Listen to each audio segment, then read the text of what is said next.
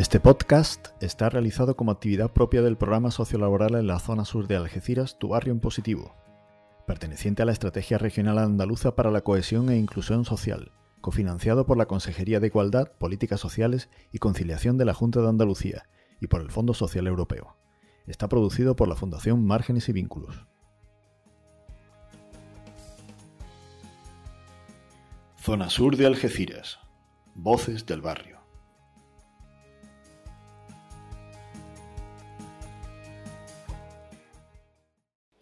Buenas, Estigua, ¿qué tal? ¿Cómo estás? Bienvenido a este segundo podcast de la zona sur de Algeciras, eh, Voces del Barrio. Encantada de tenerte aquí, eh, por el valor que tú aportas, por nuestra amistad, por, de todo un poco, ¿eh? De todo un poco.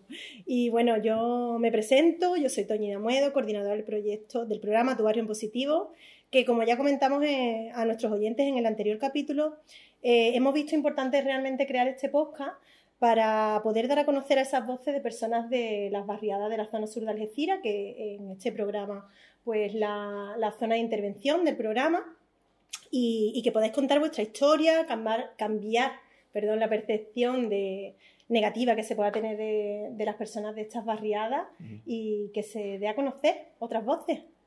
Así que bueno, ahora te voy a poner en un aprieto, te voy a poner en un aprieto y quiero que seas tú quien te presente para, para nuestros oyentes. Así que bueno, ¿quién es Steve Mundini? La primera en la frente. Eh, pregunta facilita, Toñi. eh, bueno, pues yo soy Steve Mundini, soy eh, poeta, llevo muchos años escribiendo poesía y, soy, me crié en el Saladillo, me he vivido toda la vida en, el Saladillo y yo creo que por eso me han llamado. No, no, por eso no te llamado. Te hemos llamado por el valor que tú aportas, porque además eres vecino de, de esa zona y por todo lo que, lo que conlleva tu persona, que ahora en la entrevista va a quedar eh, ahí fijado y que se sepa un poquito. Bueno, pues yo fui un, chaval que, que fui al Colegio Ciudad de Algeciras, al Instituto del Saladillo, y hice jugar baloncesto en el Pescadores, después jugué en el Udea también. Has movido, has movido por la zona sur. Y, y bueno, pues aquí estamos. Muy bien. Pues, y a pesar eh, de que tú no eres nacido en Algeciras, pero bueno, llegas en mayo del 81 por lo que he rescatado de, de tu biografía y te estableces con tu familia en la barriada del Saladillo. Así que bueno, cuéntame, ¿cómo te ha tratado a ti esa barriada del Saladillo? Bueno, pues muy bien. Yo nací en Venezuela, porque bueno, mi padre es venezolano y, mi madre se fue con él cuando se casaron y estuvieron allí unos años, pero bueno, con un año, primero vinimos a la línea porque mi abuela e, era de la línea y después nos mudamos, yo digo nos mudamos, pero yo en verdad como si no estuviera, porque yo no me acuerdo. Nos mudamos al tiro y con dos o tres años, tres o cuatro quizás, ya nos fuimos al Saladillo, a los pisos marrones, los pisos verdes. Y, conocidos del Saladillo. Los, conocidos pisos verdes.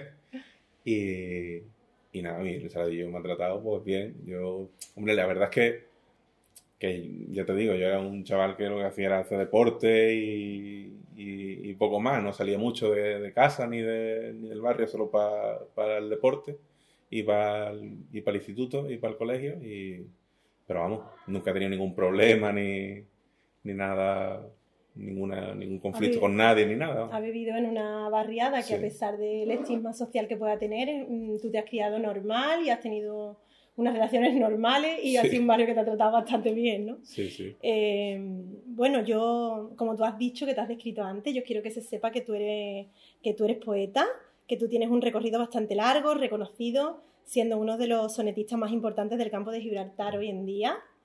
Y, que comienzas tu andadura eh, con, la poesía a los 13 añitos en, el Instituto del Saladillo. Sí, bueno, yo, yo pienso que todo el mundo con esa edad escribe. Lo que pasa que, que normalmente a, la gente pues, le da vergüenza o escribe para uno. Y yo pues, tuve la suerte que mi madre escribía también y, a mí pues no me da vergüenza porque yo soy básicamente un sinvergüenza. De casta le viene al galgo, ¿no? De casta le viene al galgo. Claro, y también tuve la suerte de que, que es una cosa que yo he, dado charlas en, en, instituto unas cuantas veces y es una cosa que reivindico siempre, que es la figura de la revista del instituto. en el Instituto del Saladillo estaba la, la revista de- del Instituto, la revista Pa- La Papelera y el suplemento literario El Papel, que lo llevaba mi profe Tomás Barroso. Y, y yo creo que eso es una, una cosa maravillosa que, que, que un chaval que empieza con 13 años a escribir se puede encontrar, porque yo mi primer poema lo publiqué, que, que es, muy, es muy heavy. Entonces, bueno, pues eso es una cosa que yo creo que no se hace ya, que en los institutos, a mí no me suena que haya revistas literarias ni, ni de ningún tipo en los institutos, y creo que es una cosa muy importante. Que hay que reivindicar. Hmm. Desde aquí hacemos una, un Llamamiento. llamamiento a los institutos. ¿Cuál es mi cámara?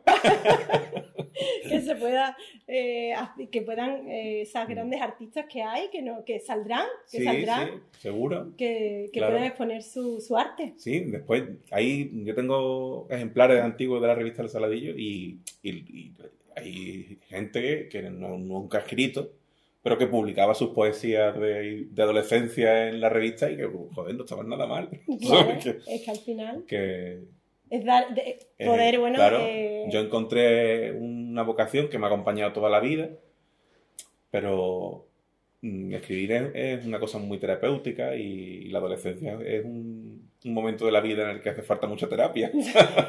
sí, Entonces, sí, si, si sale por ahí, pues eh, sería es maravilloso. ¿qué dirías tú que es para ti escribir? Pero yo tengo una frase que me gusta mucho que define la poesía, pero te voy a decir dos frases. Una es mía y otra que no, pero me parece que se complementan. Yo siempre digo que la poesía es escribir, es tener la vida en la punta de la lengua. Qué Porque es como, para mí, el, el acto de escribir es una cosa como de búsqueda, de encontrar la palabra que necesitas. Pero después hay una definición de un poeta madrileño que se llama Juan Lumora, que a mí me, me fascina y que me parece la más acertada de- del mundo, que dice, dice algo así como, no importa cómo se define la poesía, la poesía siempre será otra cosa. Ay, me encanta. Esa la poesía siempre será otra cosa, me encanta. Esa me encanta. Yo tenía, eh, que la he escrito aquí, una, una frase de alguna entrevista que te habrán hecho, que yo la tenía apuntada y, y- y te acabo de preguntar y me has dicho, pues yo no sé si es mía, pero si es tuya o no, a mí me ha encantado. Que dice, para escribir poesía hay que ser un cuerdo muy loco, porque además tu, tu poesía está muy mezclada esa parte de cordura con locura, ¿no? Sí. Propia de, de- Sí, sí, del, la verdad es que sí. del ser humano, A ¿no? lo mejor tiene que ver que mi mujer sea psicóloga. no lo sé, pero la verdad que desde, desde mis primeros poemas la locura ha sido un tema que me ha parecido muy interesante. No te sé decir por qué, la verdad. Pero me parece que todo lo que se salga un poco de la realidad es poético. Es muy bonito, es muy bonito eso. Y bueno, además tú eres autor de, varios libros de poesía y en su momento incluso llegaste a crear una editorial. Eso fue, eso fue una, una aventura en realidad. Yo conocí a, un chaval de un barrio marginal de la Piñera, Antonio Martínez, y éramos compañeros de trabajo y, bueno, teníamos muchas aficiones en común. Él también escribía otro tipo de cosas y tal, pero en fin. Y un día me dice, oye, chico, ¿tú por qué no publicas tu, tu soneto? Y dije, yo, porque yo ya había publicado, autoeditado otros libros, los primeros libros míos, y sé que es un coñazo. Entonces le dije, esto es que es un coñazo. Y él me dijo, oye, pues si, si lo hago yo, tú me, tú me dejas. Y yo oh, anchas Castilla. Total que nos pus- que en verdad se empezó él, pero bueno, ya nos pusimos a editar el libro. Y iba a libro autoeditado. Total, que yo llamé a Juan José Telle, que, que era amiguete, y para que me lo presentara. Y Juan José me dice, oye, ¿quién te publica el libro? ¿Qué editorial? Y le dije, no, es autoeditado. Y me dijo, hombre, chico, autoeditado está feo, tal. Entonces, Antonio y yo, que todavía no habíamos mandado el libro a imprenta, nos miramos y dijimos, ¿y yo qué hacemos? Entonces nos inventamos una editorial. Bueno, Y, emprendedores total. Claro, le pusimos el sello, al principio era una, una editorial ficticia, pero a raíz de, de presentar el libro empezamos a hacer mm, ciclos de poesía en el Café Teatro, en otros sitios, en la cultura y tal.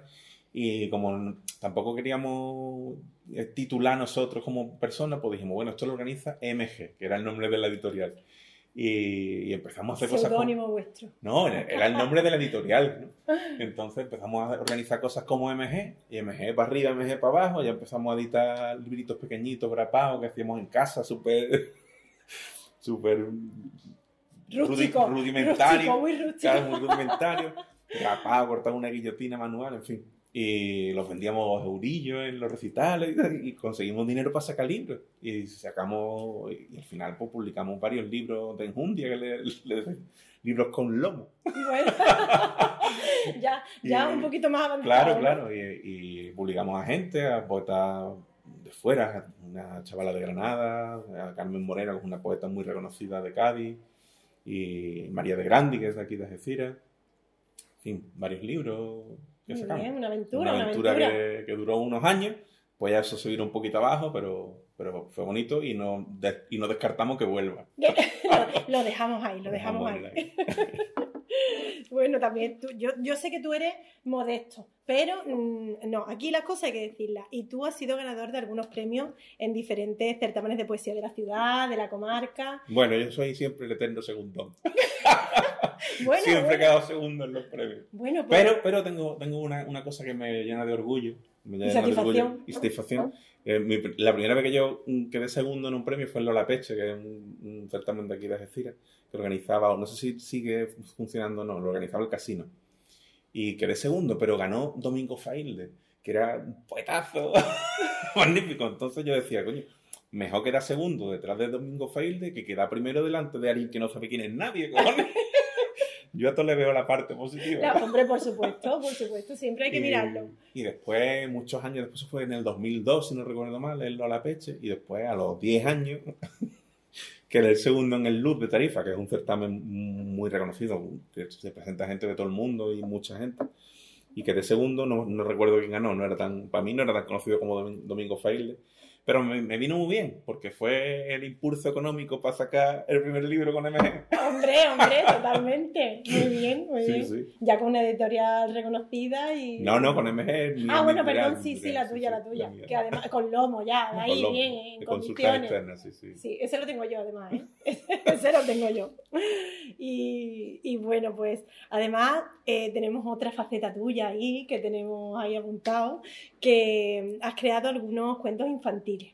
Y de hecho, uno de estos cuentos infantiles que tú tienes publicado, que es El pingüino marcelino, eh, además en colaboración con la Fundación Márgenes y Vínculo, que recuerdo es la, eh, la entidad desde donde se crea este podcast como una actividad del programa Tu Barrio en Positivo. Y vas a realizar una actividad de cuentacuentos en este mismo mes de abril, que todavía no tenemos fijada al 100% la fecha, estamos pendientes de cerrarlo. Y, y bueno, donde eh, tú vas a participar como autor del cuento y, y- y vas a contar tu propio cuento ¿no? en Sí. esta actividad. Mm. Y bueno, esto eh, tenemos pendiente decir el día, decir dónde va a ser para que todas las personas que quieran asistir pues puedan venir con los peques a, a disfrutar de, de esta actividad, de escuchar a su propio autor contar su propio cuento y, y bueno, y que pasar una tarde allí Sí, alegre. El, El pingüino marcelino. el Pingüino Marcelino, yo he publicado entre libros de enjundia, plaqués, pequeñitas y, y tal, es, he publicado ocho libros. Y el Pingüino Marcelino es, con diferencia, el libro que más alegría me ha dado a mí en la vida. Porque es una cosa muy bonita, pues, que un, un niño te diga, ay, tú eres el padre del Pingüino Marcelino, que me pasa muchísimo para muchos niños por la calle, porque he ido a colegio a leerlo y, y tal. Y, y- y me pasan cosas con el pingüino marcelino como que de repente me compran un libro desde Galicia o, o me encuentro un audio, una lectura en YouTube de un tipo de Zamora que no sé quién es y- y a mí me, me parece una cosa muy bonita. El pingüino marcelino surgió como, bueno, pues como un proyecto de- del colegio de mi hija, porque yo tengo dos, dos niñas, y cuando la mayor estaba en infantil, pues tenía que hacer un proyecto en el cole sobre, no me acuerdo si era sobre el pororte o sobre los pingüinos, no me acuerdo en realidad.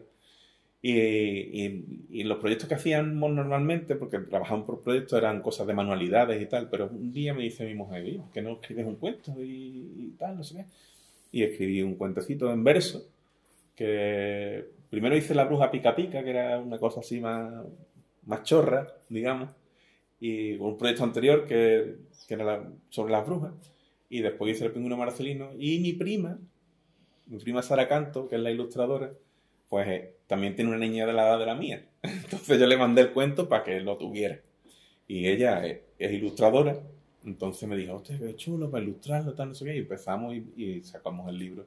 Que, resultó ser una auténtica maravilla, a los niños les encanta, es un libro de un formato pequeñito, se puede llevar para arriba y para abajo, y tiene muchas lecturas después, es un libro que yo... Lo yo- sé, lo sé, yo porque yo lo cuento- tengo, yo lo cuento que es tengo. un libro que ha salvado vidas. Porque, bueno, es una anécdota que me, me hace mucha gracia, que un amigo vino a, a decir a, a- a recitar, pues se le fue un poco la pinza y me dijo que se quería ir andando, era verano, se quería ir andando a Tarifa por, el, por, el- por la costa. Y yo me dije, que yo que, es verano, y Se va a morir de calor. este hombre de Madrid. Total, que no, sí, yo me voy, tal, no sé qué. Y allí lo dejé yo en el, en el faro, con una escarzona, una gorra para atrás y una botellita de agua. y, y- y lo dejé se fuera. Y, y a, a la, a la mañana siguiente me llama, mira, que estoy aquí en el Puro Treasure. y me contó, mi, yo, bueno, lo pasé fatal, que me hizo de noche. Y he pasado la noche al raso ahí entre unas zarzas y yo en mitad de la noche pues, me acordé del pingüino marcelino. que de hecho el pingüino marcelino es un pingüino que se va y se lo piensa mejor y se vuelve. Bueno, vamos a hacer spoiler. Perdón, perdón. No, No, nada. No, No vamos a hacer spoiler. El que quiere saber el pingüino marcelino, que, Que venga a venga, la que actividad, que es en abril, que va a ser este mismo mes, que ya anunciaremos. Pero sin contar eso no tenía gracia la anécdota. Así que bueno, pero ya lo, lo difundiremos bien para que quede constante y que la gente venga a escuchar al pingüino marcelino, a su autor contar el libro y, y además que va- se van a sortear unos libros ah, eh, firmados por ti, dedicados y tal. Así que genial. Y, y bueno, Stewart, ¿tú qué considerarías que, que te une a ti a, a esta barriada de- del Saladillo donde al final tú te has criado? Bueno, pues la infancia. La infancia, la juventud. Mi hermano, eh, que él sigue viviendo en casa de mi madre. Y todos los recuerdos de, de mi infancia. Yo guardo un montón de recuerdos de, del Saladillo, jugando a baloncesto en un colegio, saltando la valla y tal, no sé qué. Y, y lo que me une a- al, al Saladillo son mis raíces. Tus raíces. Sí, porque bueno, yo nací en Venezuela, pero Hombre, no, pues- tengo, no tengo recuerdos. claro. Entonces yo siempre he dicho, yo nací en Venezuela como podía haber nacido en Uzbekistán. Porque no, no, no tengo memoria de eso. Si, Entonces tenemos- mi, si tiramos de memoria histórica, al final eres algecireño. mi memoria es totalmente saladillera. Claro. muy, muy bien. Y, y bueno, para las personas que, que después de esta entrevista, para los oyentes que, que después de escucharte quieran saber más de ti, de tu arte, de tu poesía, eh, ¿cómo te encuentran? Stewart? ¿Dónde, ¿Dónde pueden saber de tus actuaciones o de tus libros? Pues bueno, yo la verdad es que he estado unos años muy prolífico, que hacía muchas cosas y, y estaba mucho en bares, sobre todo. A mí no, no es que me gusten mucho los bares ni nada, pero claro, la poesía tampoco se da en... en- la poesía que a mí me, me- me atrae es una poesía más muy canalla, muy poco dada a lo solemne y a los Muy, estamentos muy oficiales. mundana, muy mundana, Claro. muy Y real. entonces se, se da mucho mejor en bares que en otro lado.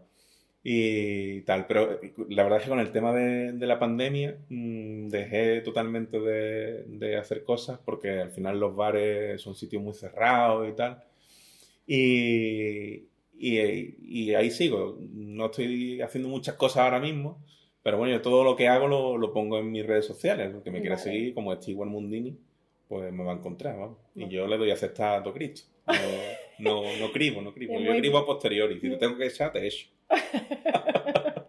Pero bueno, ahí, claro, que te puedan encontrar, que Sí. puedan ver, porque además yo sé que publica, yo soy seguidora tuya también, y sé que publica muchos sonetos y... Sí, bueno, es verdad. Ahora, a mí se me va la... Tengo una cabeza muy, muy, muy mala. Estoy colaborando con el diario Hora Sur Ajá, genial. y coordino un poco el te- el- la sección de cultura y, y la sección de la interfase, que es una sección que creamos para, para opinión de actualidad en verso. Ah, qué, bueno, qué buena Ahí- idea, qué buena idea sí, eso. pues es muy interesante. Ahora hay una serie preciosa de El poeta enmascarado, que es un poeta anónimo. Hay mucha gente que piensa que soy yo y, y lo desmiento totalmente. No, yo no soy el poeta enmascarado. Lo declaro aquí. Y- pero es una, una serie preciosa de, de sonetos sobre los conflictos armados que hay en el mundo. Que ahora está la cosa muy caliente con Ucrania y tal, pero es que hay 17 guerras activas en el mundo. Y yo creo que es importante hablar de la guerra y, y hablar de todas las guerras. Lo que conlleva. Porque pensamos que vivimos en la era de la información, pero la información que nos llega es la que eh, nos dejan que nos llegue. Y, y pensamos que estamos informados de lo que pasa, pero a, la- a poco que rascas un poquito te encuentras con sorpresas, desagradables, además. Bueno, pues muy interesante entonces esta... Sí, esta serie eh, son 17 sonetos, uno por conflicto en el mundo, que está saliendo a uno, a uno diario, y ahora va por el 11, hoy toca el 11. Ah, pues muy interesante, Mm. muy interesante. Así que nada, ya queda dicho para que quien los quiera seguir y que los quiera ver. Pero que pues, eso, que la gente me, me felicita a mí. Yo, yo soy el nexo de unión entre el poeta enmascarado y el periódico, pero no soy yo, no soy yo. Pues tú aquí lo desmiente entonces, nada, no es él, no es él el poeta enmascarado. No, después el poeta enmascarado me tira miedo en la oreja. Que no te lleve tú la autoría. Claro.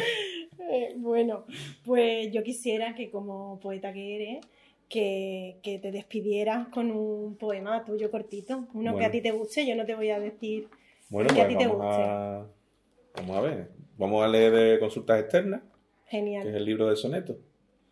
Y vamos a tirar, no sé, ¿qué te, qué te apetece que hablemos? ¿De amor, de desamor? De, De lo que tú algo? quieras, de lo que tú allá. quieras. Voy a leer uno que se llama Más cerca que al principio Venga. y otro que se llama Más cerca al principio 2.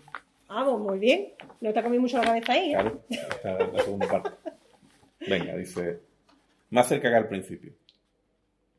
Con esto de la edad que no perdona y avanza sigilosa e impasible, se aprende a comprender lo incomprensible y a susanar la rabia que se encona. Más cerca que el principio del final y con el ecuador ya superado, fui de extremadamente moderado a moderadamente radical. Ya me cansé de andar buscando excusas, ya basta de apartarme las pelusas para arrojar balones al abismo. La vida pasará y esas facturas la pagaré con aires de locura y luego ya que arrase el cataclismo. Muy bonito ese. Y la segunda parte, cuando yo escribí esto y la gente me dijo, Guillo, tío, porque no eres tan viejo. claro, vamos, en este poema tenía yo 30 años, ¿sabes? Que yo soy un sido muy, ha sido tú muy, muy precoz. muy precoz, sí, sí. Me dijo la gente, Guillo, que no eres tan viejo. Y entonces yo escribí más cerca que al principio 2 en respuesta a eso. Y dice, bueno, está bien, me doy. Todo es mentira.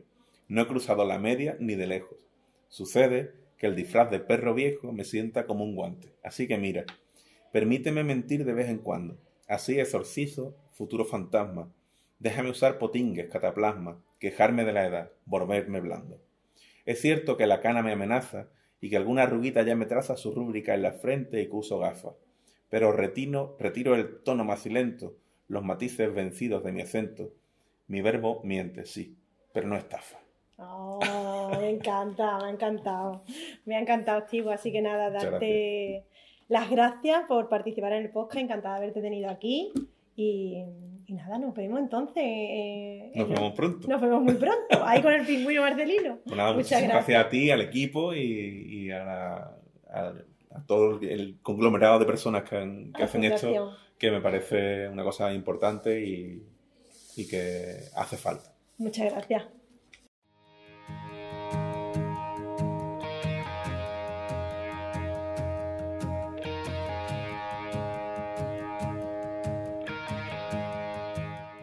Zona sur de Algeciras. Voces del barrio.